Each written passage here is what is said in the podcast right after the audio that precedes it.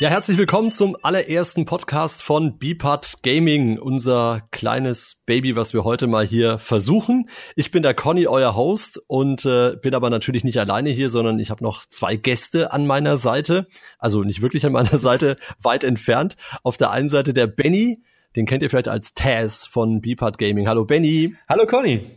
Freut Wo bist du in Berlin oder was? Ich bin in Berlin, ja. Okay. Und Julius haben wir auch mit an Bord. Vielleicht kennt ihn noch der ein oder andere unter dem Namen Diego äh, von FIFA Goals United. Hallo Julius. Servus, freut mich, dass ich dabei bin. In welcher Stadt erwischen wir dich? Karlsruhe. Oh, in Karlsruhe. Das ist schon ein bisschen mehr so Baden, ne? Genau. Baden. Ich habe gehört, ich, ich kann solche Dialekte gar nicht gut äh, nachmachen. Ja, wieso machen wir diesen Podcast? Äh, wir hatten einfach Bock, noch mehr über FIFA zu reden und ähm, ihr kennt ja alle möglichen Kanäle von uns bei Twitter und bei YouTube und bei Twitch, auch mit den Live-Übertragungen der DESL-Meisterschaften zum Beispiel. Aber es gibt halt so viel zu reden und äh, das wollen wir mal mit diesem Podcast versuchen. Sind sehr gespannt, wie euch das Ganze gefällt. Gebt uns also gerne ein Feedback auf den bekannten Kanälen, wo auch immer ihr uns folgt und sagt uns, was ihr davon haltet und ob ihr sowas gerne öfter haben wollt. Ähm, wöchentlich, monatlich, wie auch immer, könnt ihr uns dann gerne mitteilen. Ähm, wir reden über all das, was wichtig ist in FIFA 18 und natürlich kommen wir da nicht am Team of the Season vorbei. Und zwar natürlich jetzt das jüngst veröffentlichte ist das äh, aus der Bundesliga. Ähm, Benny, was sagst du zum Bundesliga Team of the Season? Sind schon auch wieder sehr, sehr interessante Spieler dabei. Das ist auch so grundsätzlich bei dem Team of the Season immer, also bei dieser Phase der Fall. Es kommt ein neues Team of the Season und man denkt sich so, wow, geil, den Spieler will ich gerne ausprobieren, den will ich mal probieren. Und ähm, das ist auch irgendwie so das Interessante an dieser Phase, dass so viele doch sehr, sehr interessante, starke Karten rauskommen. Und ich glaube, jetzt beim aktuellen Team of the Season der Bundesliga sind zwei Karten, die ganz besonders herausfallen. Das ist einmal Goretzka als eine absolute Maschine im Mittelfeld, im zentralen Mittelfeld. Und dann ein Spieler, der für viele auch, sag ich mal, sehr umstritten reingekommen ist, nämlich äh, Marco Reus, der dann auch eine 96er Overall-Bewertung bekommen hat.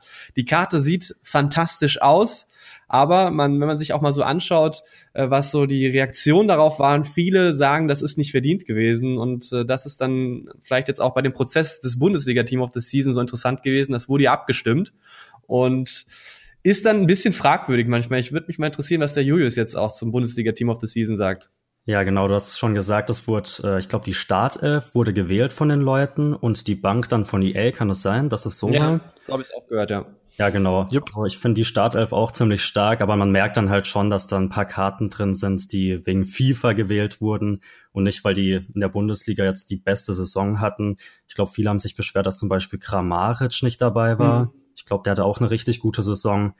Aber ja, muss man halt immer schauen, was man lieber hat, ob man jetzt lieber die guten Karten in FIFA hat mhm. oder halt aufs Real Life bezogen. Ansonsten gefällt es mir auch sehr, sehr gut. Aber würdet ihr sagen, dass, dass es in der Form, wie das so stattfindet, äh, cool gelöst ist? Oder könnte man da irgendwie was besser machen? Wie seht ihr das? Mm, ja, das war irgendwie nicht so transparent, sage ich mal, diese Abstimmung. Man hat da jetzt nicht wirklich gesehen, in welche Richtung das gehen könnte. Also man hat immer mal wieder gesehen auf Twitter, ja, ihr könnt jetzt abstimmen und so weiter. Das fand ich eigentlich nicht schlecht.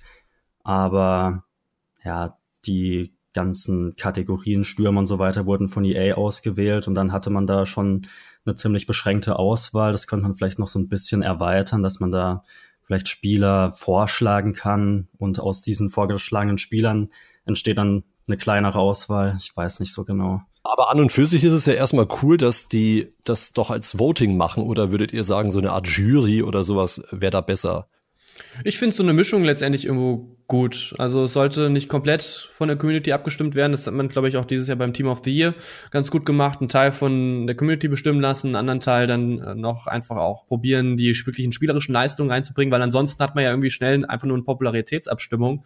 Und darum soll es ja dann auch nicht beim Team of the Season gehen ich weiß nicht, wie es, ich habe es nicht mehr ganz genau im Kopf, wie es eigentlich so die Jahre davor war, aber ich habe das Gefühl, eigentlich letztes Jahr war so der große Wandel beim Team of the Season, dass einfach so extrem starke Karten rausgekommen sind, was eigentlich davor nicht so zumindest vor meine Wahrnehmung war, dass auf einmal im Team of the Season so eine riesen Auswahl an Spielern ist, die einfach total herausragend sind von den Werten. Und ich finde es teilweise das so ein bisschen übertrieben, wenn dann auf einmal irgendwelche Außenverteidiger aus der Schweizer Liga eine total kranke Karte bekommen, die man eigentlich noch nie wirklich ähm, auf dem Papier hatte. Also das liegt vielleicht auch daran, dass ich da nicht der bestinformierteste, die bestinformierteste Person bin, was äh, Fußball betrifft. Aber das sehe ich mir so, dass auf einmal irgendwelche Spieler aus irgendwelchen Ligen total 92er Overall-Bewertung bekommen, was dann irgendwie schon nah dran ist an den absoluten Topspielern wie ein Ronaldo oder Messi. Und das, da find, äh, stimmt für mich irgendwie nicht mehr ganz die Relation, dass sie da irgendwie jetzt gerade Team of the Season total overhypen, was dann diese Karten betrifft. Ich glaube, das Problem ist halt, wenn du so eine Team of the Season Karte irgendwie bringst, kannst du halt jemand nicht nur irgendwie 10 Punkte mehr geben, wenn er bei 78 liegt, weil so eine 88er Karte irgendwie so, keine Ahnung, nicht, nicht mächtig genug wirkt, oder? Für so ein Team of the Season. Vielleicht ist das einfach der, der, das Problem, dass du dann eben genau diese Konstellation hast, dass halt irgendeiner eine Spielerkarte besitzt und damit an den, an den Top-Karten dran ist, irgendwie.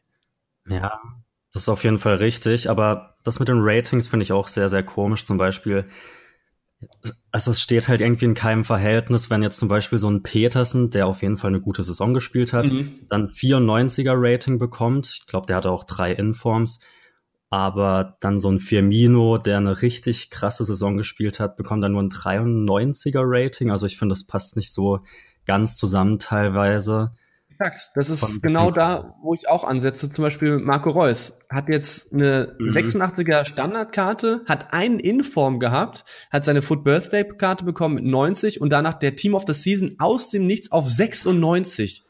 Und jetzt muss man sich mal überlegen, das habe ich auch einfach dort in den Kommentaren gelesen, ein Kevin De Bruyne hat sein Team of the Year bekommen, hat sein Team of the Season bekommen, eine herausragende Saison gespielt, hat auch eine 96. Und das ist total, das ist gar nicht in Relation. Seine, seine Base-Karte hat 89, beziehungsweise dann geupgradet auf 91. Das ist total komisch, wo auf einmal die 96 für Marco Reus herkommt, weil der hat ja, soweit ich gehört habe, irgendwie nur so drei Bundesliga, äh, 13 Bundesligaspiele gemacht. Ja, definitiv. Sehe ich genauso. Also da muss man auf jeden Fall noch dran, dran arbeiten. Also klar, es kam immer drauf an, wie viel Special Cards die bekommen haben vorher. Aber wie du schon gesagt hast, der Reus, der hatte ja so eine Foot Birthday Karte, die da eigentlich gar nicht reinzählen sollte, weil dafür hat er ja keine mhm. Leistung erbracht, weil das einfach. Er wurde geboren. genau. Aber ja, da fehlt es noch so ein bisschen, finde ich. Okay, also Team of the Season, vielleicht noch ein bisschen Fingerspitzengefühl an sich, aber erstmal eine ganz coole Geschichte. Vielleicht gibt's da ja dann mit FIFA 19 ein paar Änderungen. Das werden wir dann in dem Jahr wahrscheinlich erfahren.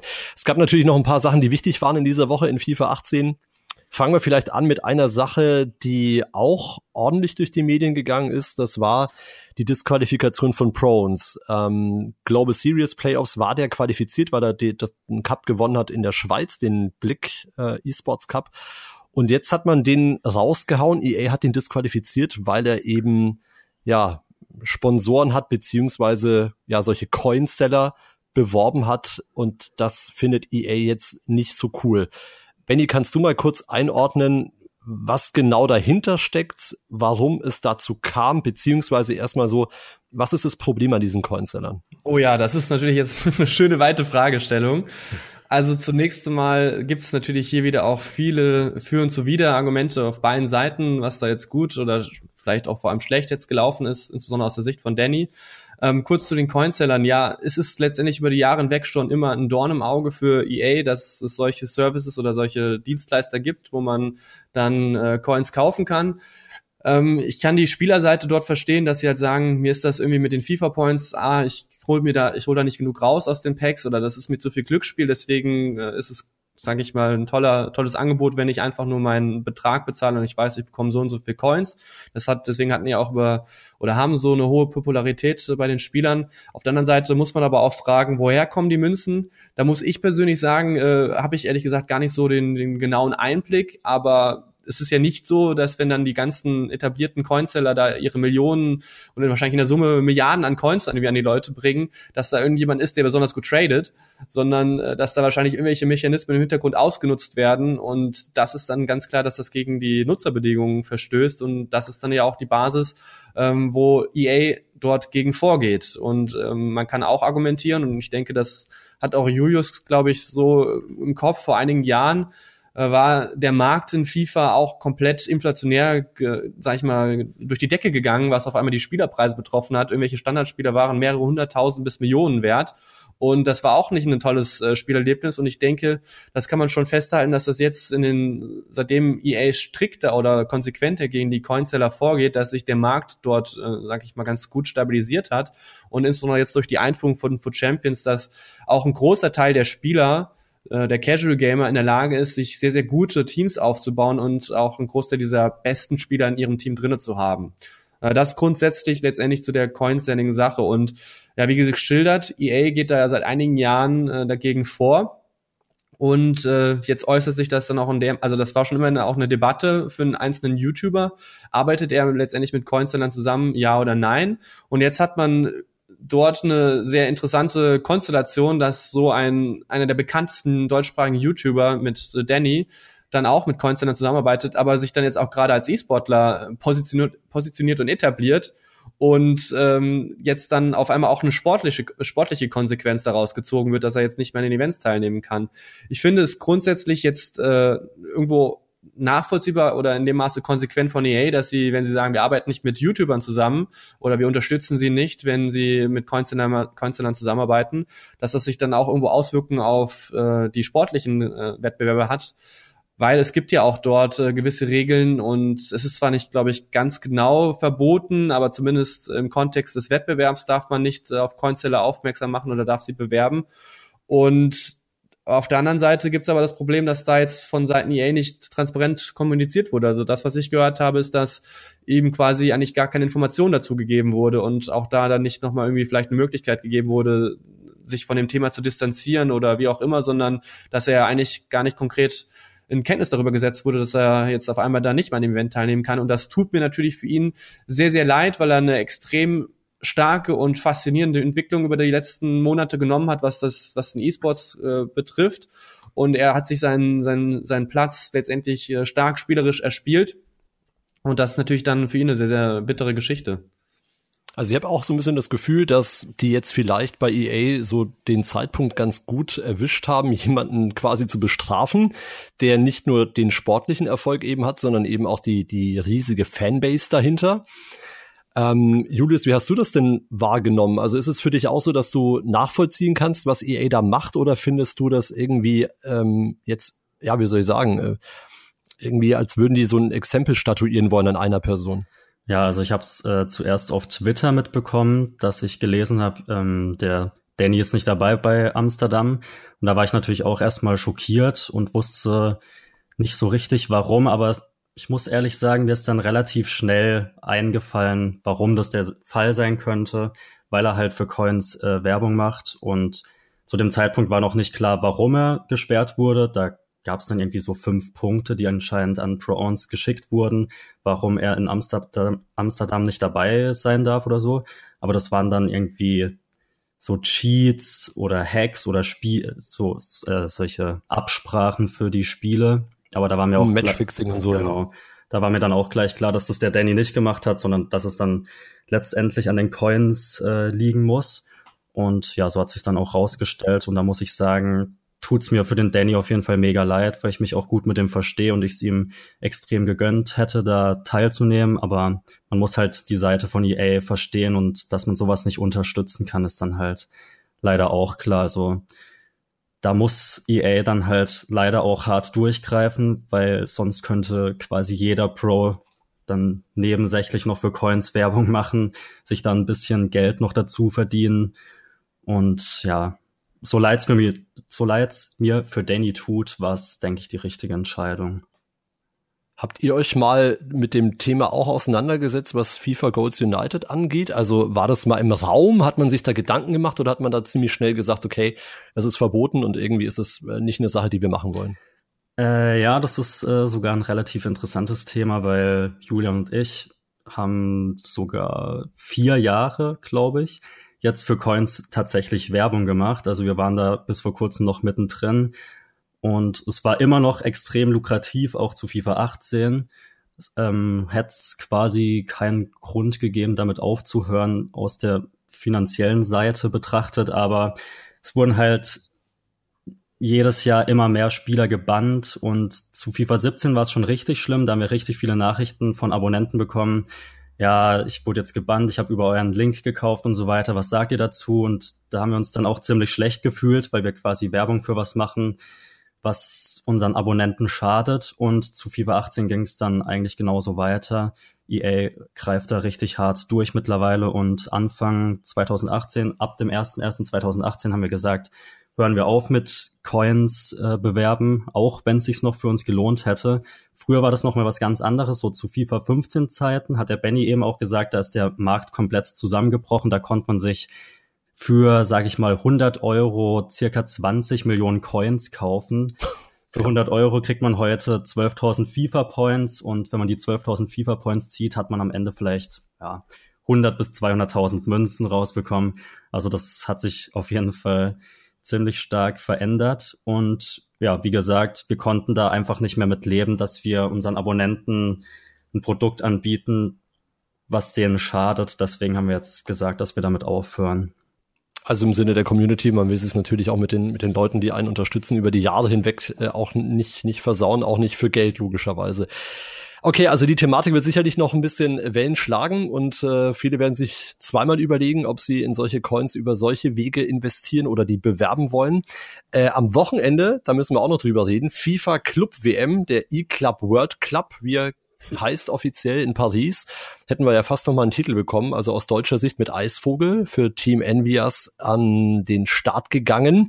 Ähm, Benny, erzähl mal ganz kurz, ähm, wie hast du das Event wahrgenommen? Wie war die Qualität der Spiele? Was hast du gesehen? Es waren sehr torreiche Partien. Also das war auf jeden Fall interessant oder schön zu sehen. War einiges los, einiges geboten. Auch grundsätzlich sehr, sehr starke Spieler vor Ort. Ähm, man hat viele etablierte Gesichter gesehen, die schon bei den Foot Champions Cups vorne mit dabei waren, haben auch dort dann im Team gut fun funktioniert. Und das war sicherlich eine der spannendsten Komponenten, dass dort ja im Team gespielt wurde, Zweierteams, jeweils ein Spieler auf der Playstation und der andere dann auf der Xbox. Und die Spiele oder die Ergebnisse wurden dann kombiniert. Und das war so in der Hinsicht dann mal ganz interessant, dass quasi dann erstmal auf der Plattform die Spieler untereinander gegeneinander gespielt haben und dann unter Umständen der Spieler, der danach dran gekommen ist, ein Ergebnis ja über die Zeit bringen musste und vielleicht war er nominell der etwas schwächere Spieler. Also das hat dann so ganz interessante Komponenten oder Dimensionen in das Ganze hineingebracht und äh, finde ich auch eine interessante Entwicklung, dass man jetzt hier etwas im Teamwettbewerb versucht. Das gab es ja auch früher schon im deutschsprachigen Raum mit der Pro Series, da wurde auch schon der wurde FIFA gespielt und das im Team. Da gab es dann zum Beispiel einzelne One-on-One-Spiele und am Ende gab es ein Two-on-Two, das wäre auch nochmal was Interessantes gewesen. Malte ist davon ein Riesenfan, dass sowas auch vielleicht mal reinkommt und äh, fände ich auch auf jeden Fall eine interessante Komponente und ja, also grundsätzlich, glaube ich, war es ein gelungenes Event. Zeitplan hat gut hingehauen, es gab keine technischen Probleme, Übertragung, Übertragungsqualität war soweit auch alles in Ordnung. Es gab aber eine Szene, die auch ähm, ja, bei Twitter ganz schön durch die Gegend geschleudert wurde und retweetet wurde. Da geht es ums Thema Fairplay. Es geht um eigentlich auch Rage Quit oder wenn ein Spieler einfach tiltet bei so einem großen Event. Es geht um Kurt. Und der hat einfach in dem Spiel ein Gegentor kassiert. Na, sagen wir mal, es war nicht nur das eine Gegentor, aber es waren so ein paar Szenen, die vorangegangen waren.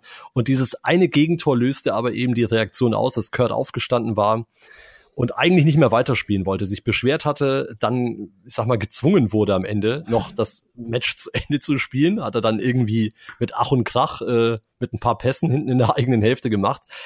Ähm, aber das ist natürlich jetzt eine ganz besondere Situation, weil da regt sich ein Spieler auf in einem laufenden Turnier, sagt, okay, hier spiele ich nicht mehr weiter, ich fühle mich vom Spiel betrogen, würde ich jetzt mal zumindest so interpretieren, ihm das so in den Mund legen, und äh, will dann einfach aufhören. Und die Community habe ich zumindest oft in, im Netz so gesehen, Kurt, super, dass du so gemacht hast, endlich sagt's mal jemand.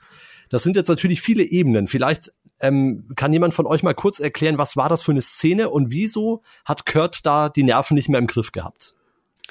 Ja, also ich greife das mal kurz auf. Es, äh, ich habe das Spiel nicht in der ganzen Länge gesehen. Ich musste da leider kurz vorher weg. Ich habe es aber dann relativ schnell irgendwie auch über Twitter mitbekommen, dass da doch irgendwie was vorgefallen ist, was dann auf jeden Fall für einige Aufregung gesorgt hat. Und äh, es war dann wieder so, anscheinend diese typischen Anstoßtore haben ihn anscheinend dort ein bisschen aus der Fassung gebracht. Das heißt, man, man erarbeitet sich irgendwie einen Treffer, man spielt ihn heraus, der Gegner bekommt einen Anstoß und aus Grund von irgendwelchen Spielmechaniken ist es der Fall, dass nach dem Anstoß auch nochmal verhäuft Treffer fallen und in dem Spiel waren es dann anscheinend in der Summe drei Stück und ein vierter Treffer war dann ein Longshot, das ist zumindest das, was ich gelesen habe. Und dann bei dem dritten Anschlusstreffer, da sind dann bei Kurt die, die Lichter durchgebrannt und er ist aufgestanden, wollte dann halt nicht mehr weiterspielen.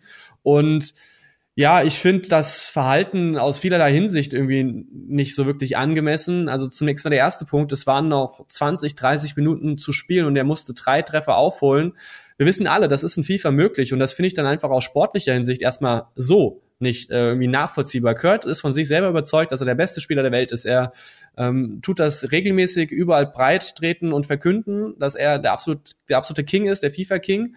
Und dann finde ich, äh, dann sollte er dann auch der Überzeugung sein, dass er auch sowas noch drehen kann, egal wie schrecklich das Spiel gegen ihn dann auch läuft. Also das finde ich grundsätzlich irgendwie nicht nachvollziehbar. Das ist dann nicht wirklich im Zusammenhang mit dem, wie er sich nach außen gibt und das, was dann dort passiert. Weil dann da aufzugeben und zu sagen, hey, ich hänge jetzt hier den Controller an den Nagel, weil das Spiel irgendwie nicht so läuft, wie ich mir das vorstelle, finde ich dann irgendwie nicht, nicht angemessen.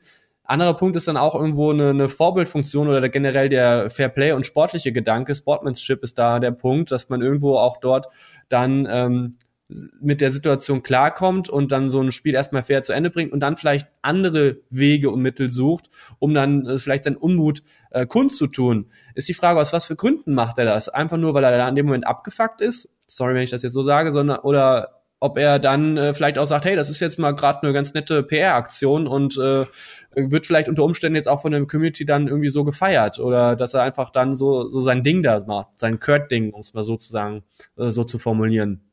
Das finde ich dann, dann grundsätzlich einfach fragwürdig. Ist das das richtige Mittel? Und ähm, auch das wurde zum Beispiel dann im, im deutschen Commentary von, von Malte und Georg äh, gut aufgegriffen.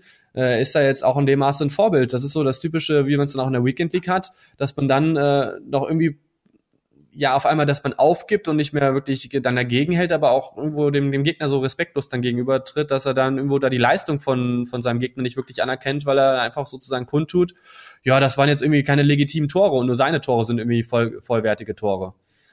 Ja, also in der Summe hat mir das äh, nicht so zugesagt und äh, du hast es auch schon, sag ich mal, angedeutet. Er wird dann auch noch von einem Großteil der Community dafür gefeiert. Äh, dass er das so macht. Ich denke, es ist einfach nicht die richtige Art und Weise, wie man dann seine Kritik äußert. Ähm, es gab einige, die dann halt auch dort geschrieben haben, äh, dass, dass man halt, also, also beziehungsweise von Malte kam der Input, man kann ja dann auch quasi eine, sich anderweitig äh, bei der EA melden, man kann eine Mail schreiben, man kann so die Kritik äußern kann ich auch auf der anderen Seite nachvollziehen, dass man sagt, hm, ja, das weiß jetzt nicht, ob das wirklich so den Impact hat. So war es mal publikumswirksam, wie er es gemacht hat, medienwirksam, dass er dafür einen kleinen Eklat gesorgt hat und so kann man natürlich auch ein bisschen Aufmerksamkeit auf die, die, die Umstände dort äh, bringen, aber aus meiner Sicht nicht das beste Mittel der Wahl. Ich meine, wir alle kennen das, wenn irgendwie ein Spiel nicht gut läuft und wenn man einfach irgendwie tiltet. Jetzt dürfen wir halt nicht vergessen, das ist halt die große Bühne da, es wurde übertragen, es ist ein mega EA-Event gewesen. Ähm, da kann man ja eben diese Professionalität, die wir eigentlich im E-Sport auch brauchen, nach wie vor, auch in der Ebene, denke ich, auch verlangen. Julius, wie hast du das wahrgenommen, als du diese Szene gesehen hast? Es gibt ja auch diesen Twitch-Clip, also für alle, die das nicht äh, komplett gesehen haben, wir können es vielleicht in die Show Notes und mit mal reinpacken. Wer die Szene von Kurt nicht gesehen hat, äh, einfach mal runterscrollen im, im, im Pod Podcast oder in der YouTube-Beschreibung. Ähm, wie war das für dich, Julius?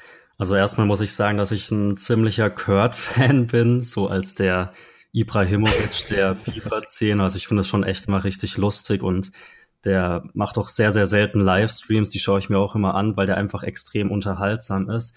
Und ich kann ihn da schon teilweise äh, verstehen, dass ihm da mal die Sicherungen durchgebrannt sind. Ich denke mal, jeder FIFA-Spieler, der die Weekend League spielt, hatte schon mal so einen Moment, wo man sich denkt, ja, okay, das war's jetzt, das Spiel fasse ich nie wieder an.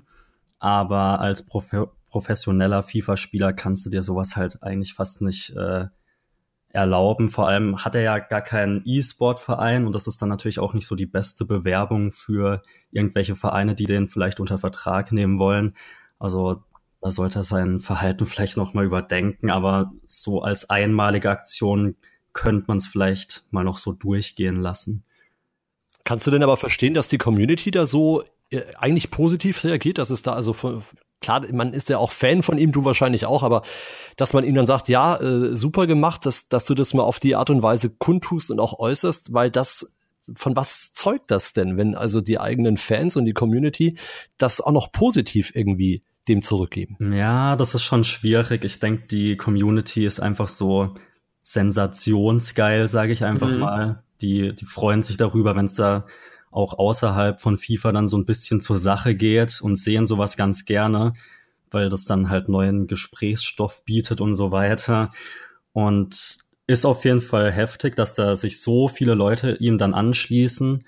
Aber das waren halt in dem Spiel so die allgemeinen Sachen, die von so vielen FIFA-Spielern immer wieder bemängelt werden, diese Anstoßtore.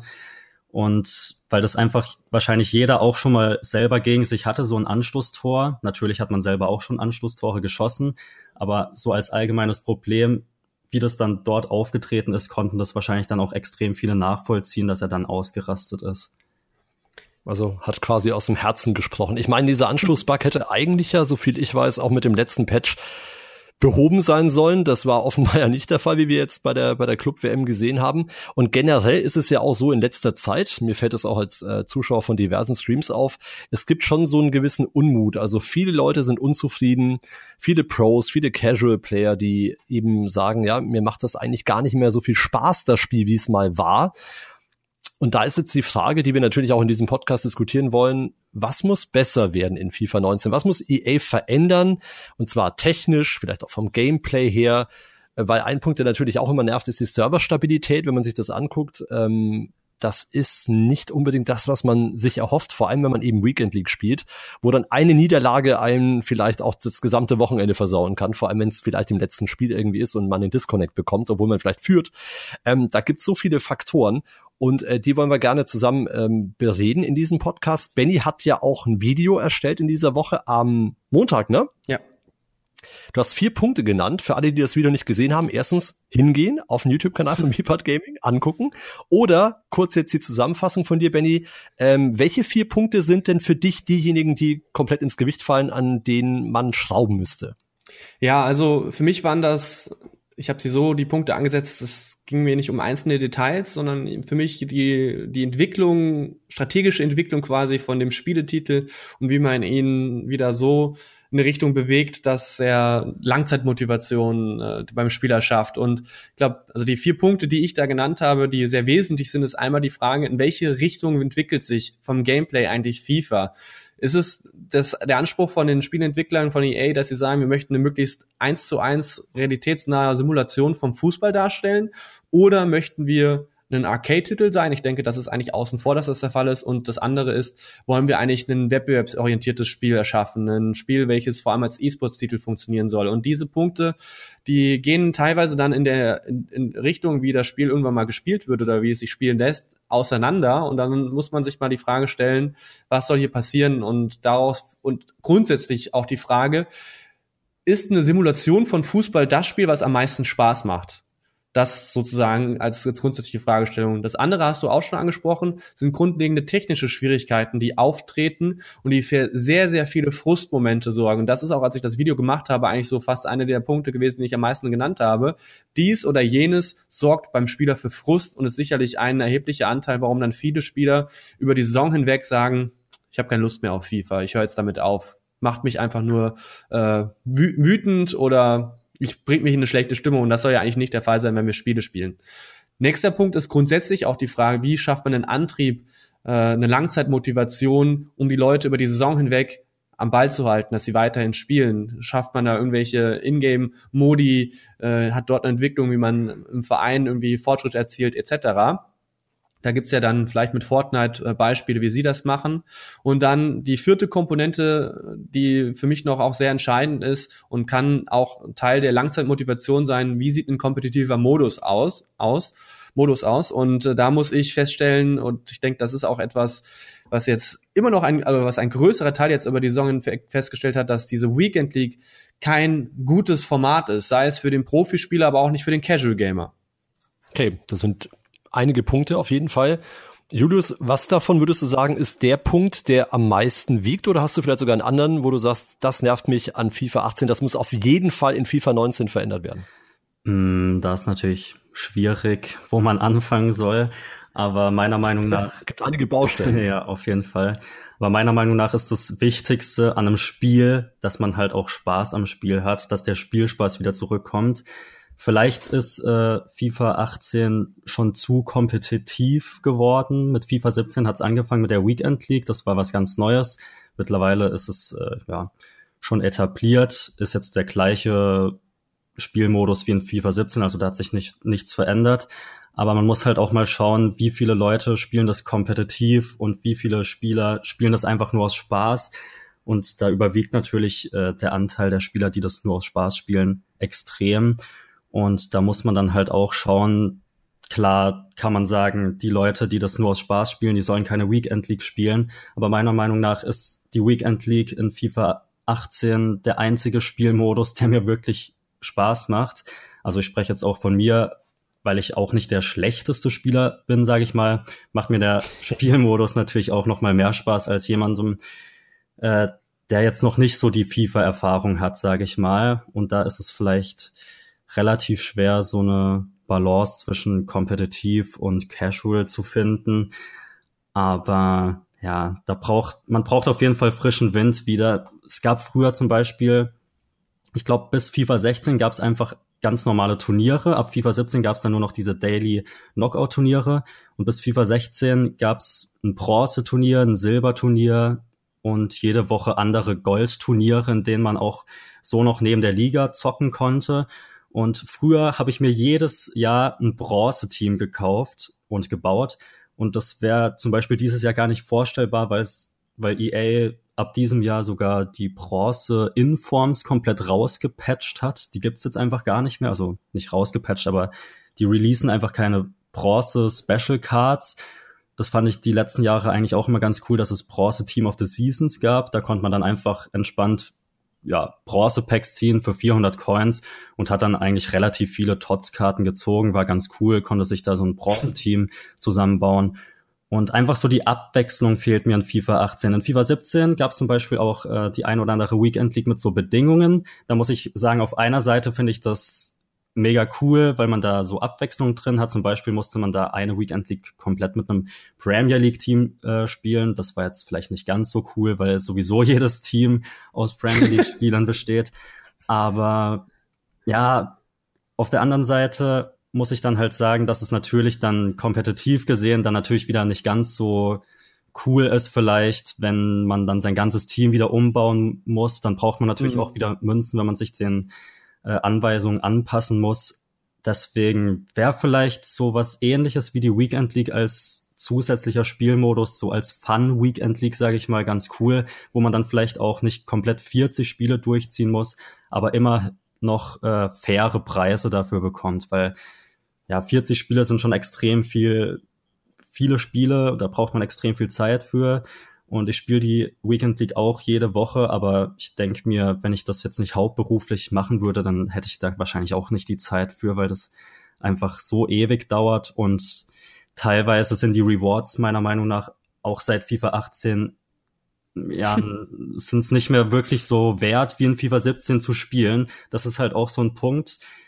Ja, in FIFA 17 gab es meiner Meinung nach viel bessere Rewards als in FIFA 18. Also in FIFA 18 hat EA die Team of the Week Rewards und jetzt auch die Team of the Season Rewards nochmal extrem runtergeschraubt. Gerade die Team of the Season Rewards waren letztes Jahr so in FIFA 17, dass man, ich glaube, ab League 1 konnte man nur Spieler aus der League 1 ziehen, wenn man in der Weekend League davor gespielt hat und ja, ab FIFA 18 kann man jeden Team of the Season ziehen, jetzt nicht zum Beispiel auf die Liga bezogen und dadurch kann man halt jetzt auch diese EFL Championship Spieler ziehen. Und wenn man Pech hat, sieht man halt wirklich absolut gar nichts. Und letztes Jahr hatte man fast schon eine Garantie, wenn man FIFA 17 zu den Tots-Zeiten gespielt hat, dass man halt ein paar gute Spieler bekommt. Und das wurde dieses Jahr irgendwie komplett kaputt gemacht. Die Team of the Season Karten sind zwar echt äh, noch viel wert, aber ja, meiner Meinung nach Würdest du denn sagen, das ist auch dem geschuldet, dass EA vielleicht äh, da will, dass die Menschen mehr ja, Kohle investieren, dass die also die Rewards kleiner machen,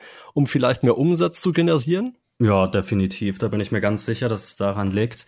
Also man muss natürlich auch sagen, mit der Weekend League kann man extrem viele Coins machen. Ich habe jetzt dieses Jahr zu FIFA 18 auf meinem Zweitkanal eine Road to Glory gestartet. Heißt, ich stecke keine FIFA Points in das Spiel, starte mit quasi null Coins rein in das neue FIFA-Jahr und versuche mir ohne FIFA Points äh, ja ein richtig gutes Team aufzubauen. Und ich bin jetzt an einem Punkt, wo ich wirklich ein extrem starkes Team auch aufgebaut habe, ohne FIFA Points reinzustecken. Also man kann auf jeden Fall viele Coins machen mit der Weekend League auch durch Traden und so weiter und so fort. Aber ja, man merkt schon an den Rewards, dass EA da vielleicht äh, noch ein bisschen mehr Geld aus den Leuten rauskitzeln will und vielleicht den Leuten auch ja nicht die besten Spieler gönnt. Also EA hat jetzt auch mit diesen untradable Team of the Season Karten eine echt coole Aktion gestartet dass man für einen relativ günstigen Preis eine sehr, sehr starke Team of the Season Karte bekommt, aber die ist dann halt wiederum untradable. Und wenn man dann mhm. wieder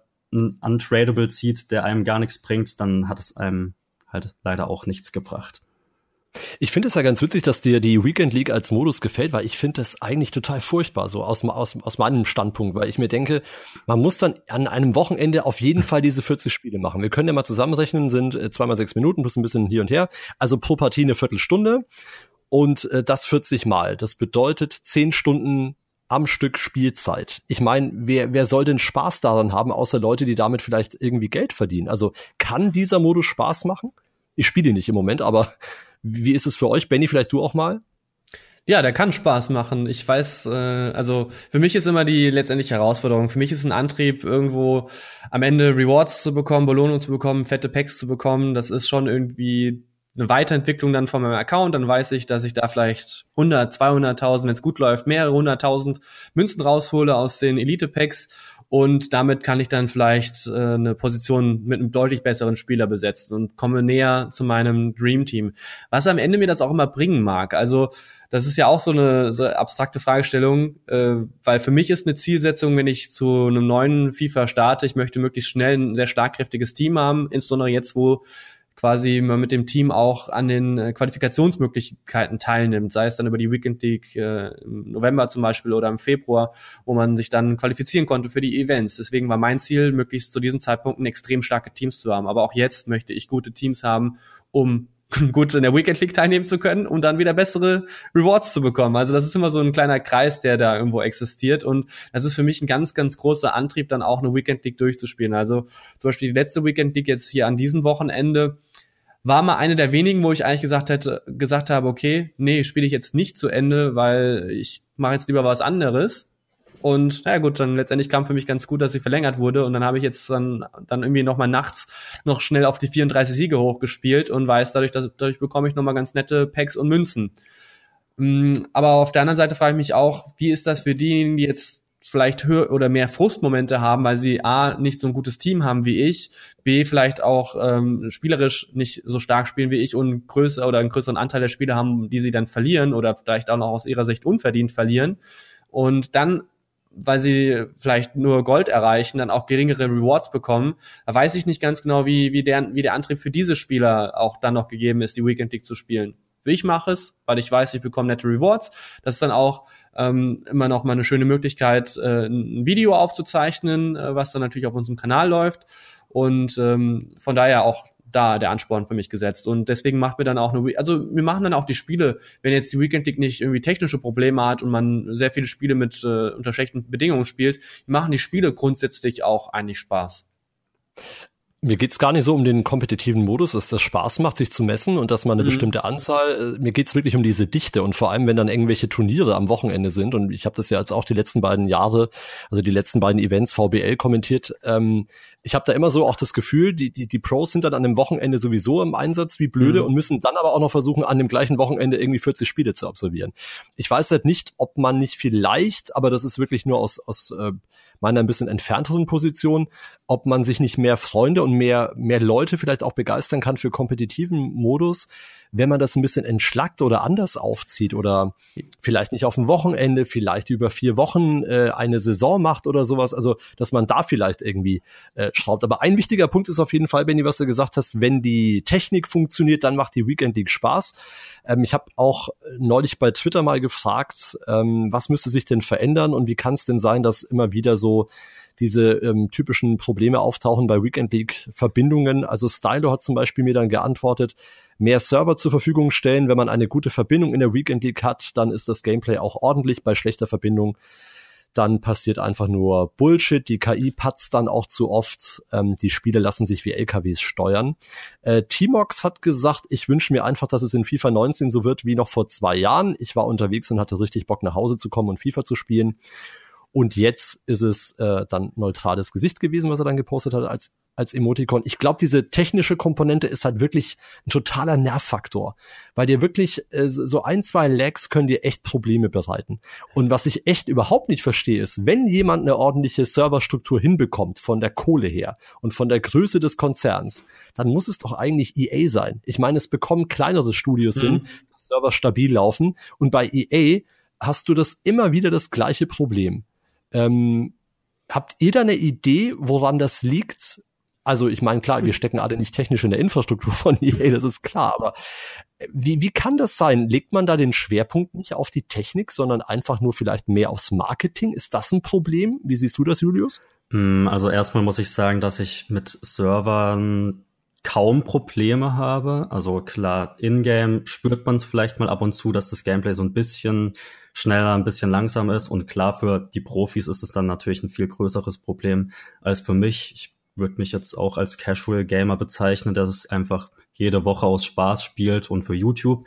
Aber zum Beispiel dieser Disconnect, da hatte ich in FIFA 17 glaube ich, einen Disconnect durch EA und in FIFA 18 hatte ich keinen einzigen Disconnect durch EA.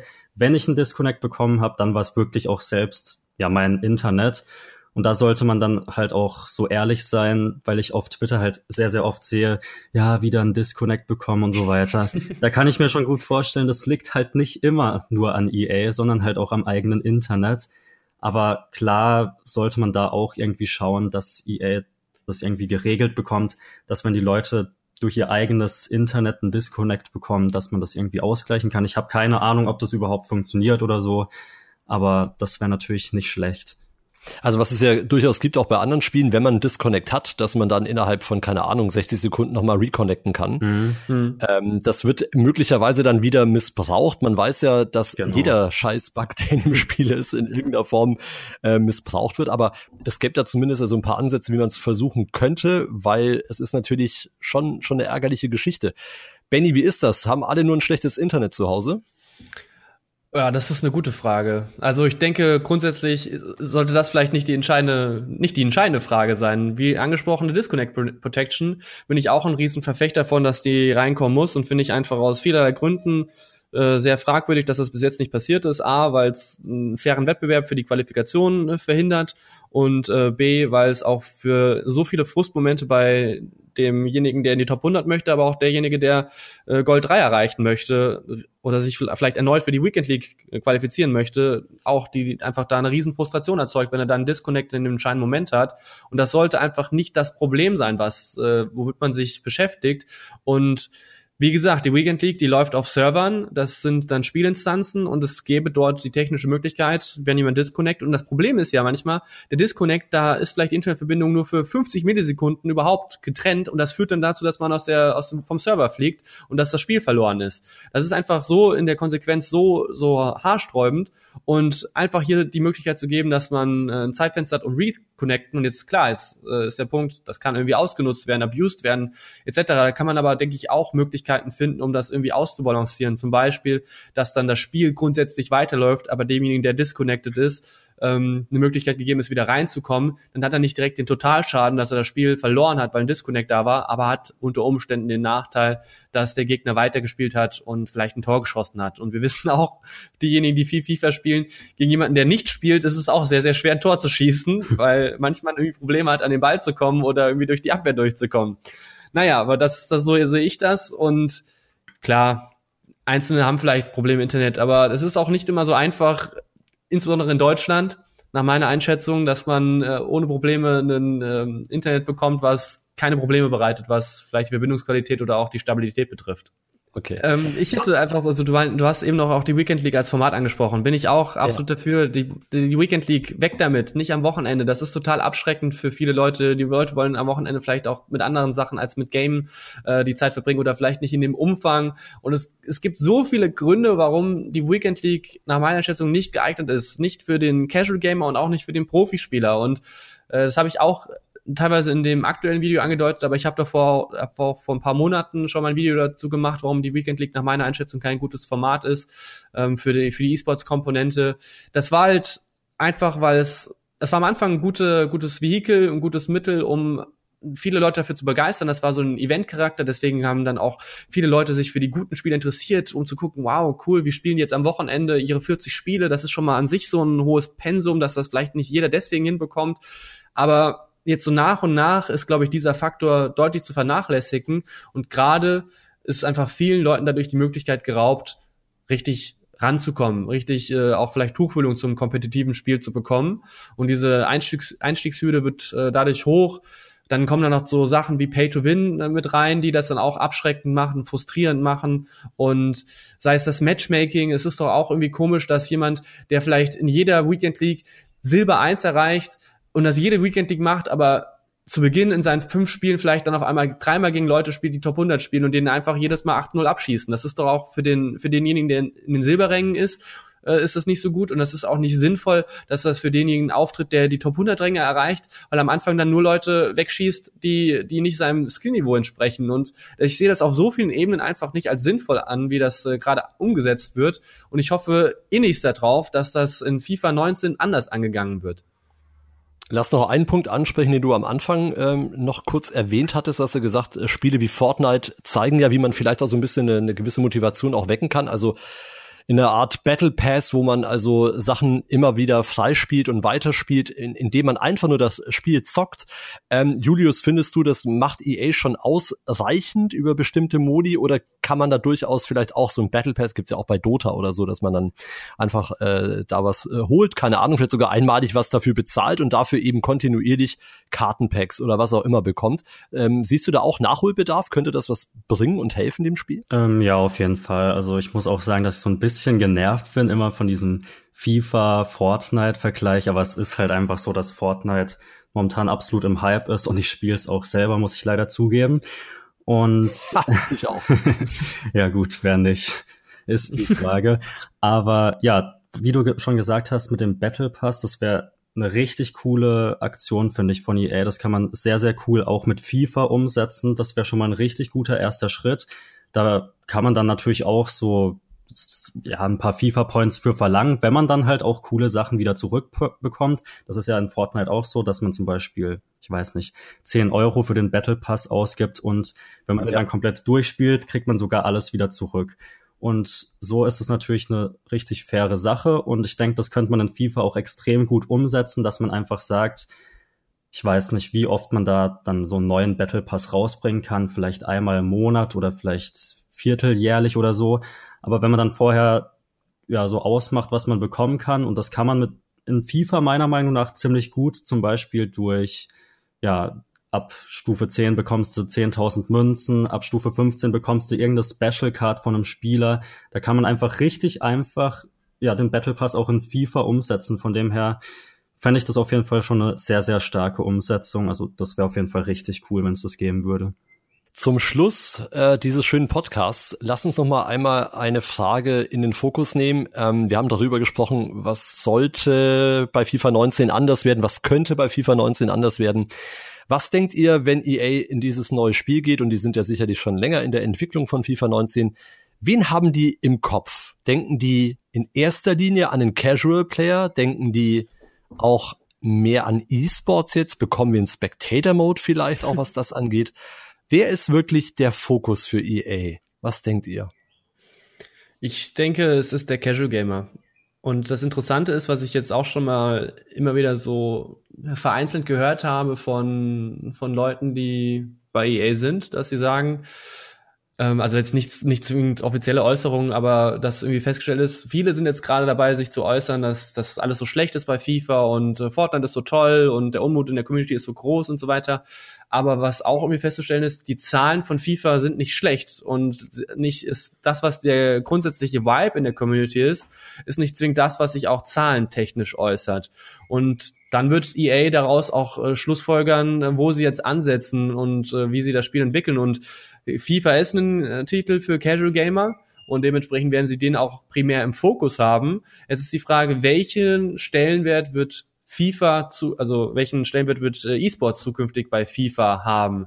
Ist das deren Marschroute, dass sie sagen, wir möchten FIFA grundsätzlich als E-Sports-Titel äh, etablieren und ist das das, was ganz das obergeordnete Ziel ist?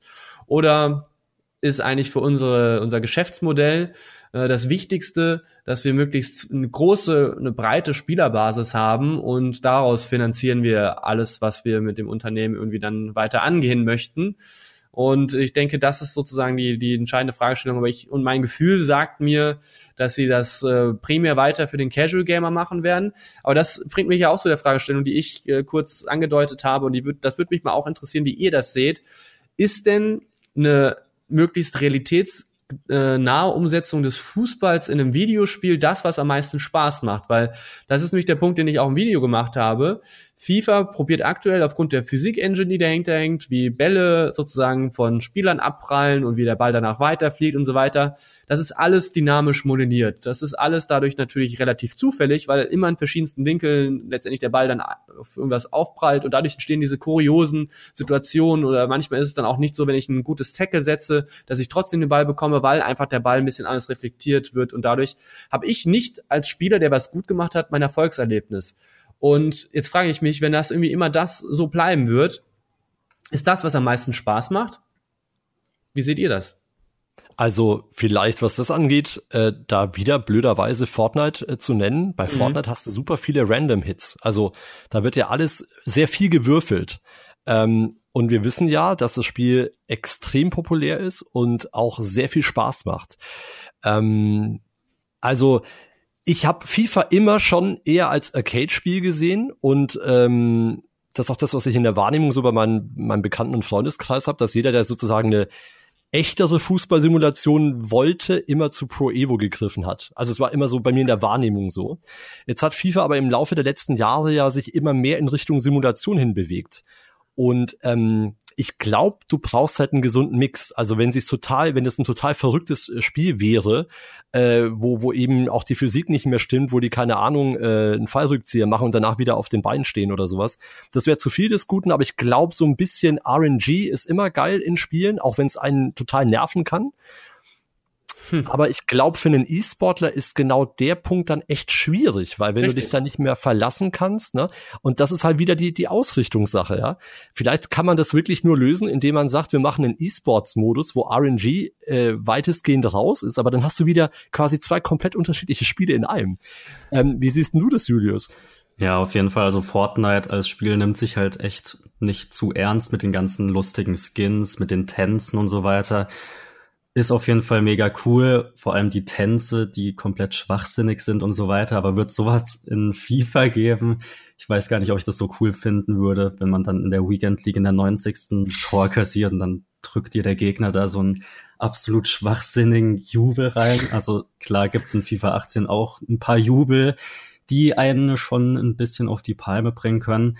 Aber ja, klar, das ist auf jeden Fall extrem schwer, da so eine Mischung zu finden. Meiner Meinung nach soll FIFA natürlich immer FIFA bleiben, realitätsgetreu zum Fußball, 22 Mann auf dem Platz und ein Fußball und nicht, dass dann irgendwie der Torhüter mit einem Chatpack da durch um den Platz fliegen kann und so weiter.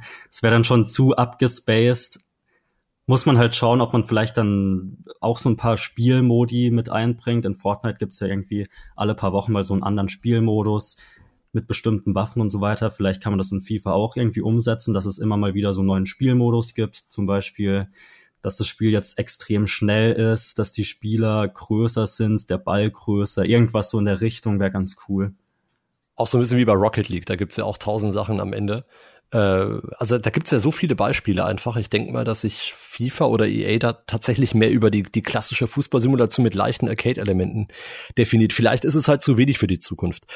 Ähm, Jungs, wir sind am Ende angekommen. Wichtig ist, äh, wir nehmen mit, es gibt auf jeden Fall Verbesserungspotenzial. Es läuft aber auch einiges nach wie vor ziemlich gut und wird ausgebaut. Ich finde auch, dass die ähm, Wahrnehmung in E-Sports und die Strukturierung, die sie jetzt gemacht haben in Sachen äh, FIFA äh, E-World Cup, wie er jetzt ja heißt in diesem Jahr, dass es schon alles richtige Wege sind, dass man sicherlich aber auch einiges besser machen kann. Und wenn ihr auch irgendwas habt, wo ihr sagt, ey, das nervt mich an FIFA, das muss besser werden, oder aber ihr sagt, hey, das ist schon besonders gut, wieso macht man das nicht noch besser?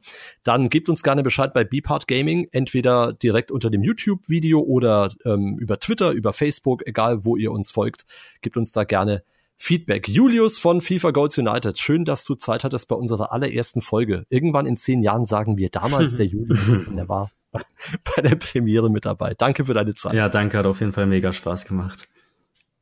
Uns auch. Benny Drexler. Taz, so kennen wir dich ja auch von Bpart Gaming.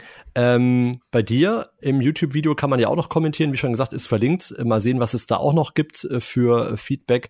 Gehen wir auch gerne in einer der hoffentlich nächsten Folgen drauf ein. Äh, auch dir danke ich für die Zeit.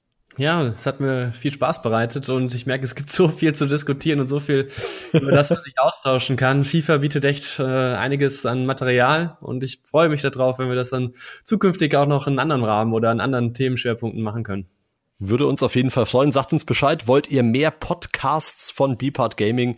Einfach ähm, uns auf Social Media Bescheid geben. Dann euch noch einen schönen Tag oder schönen Abend, schöne Nacht, egal wo ihr seid.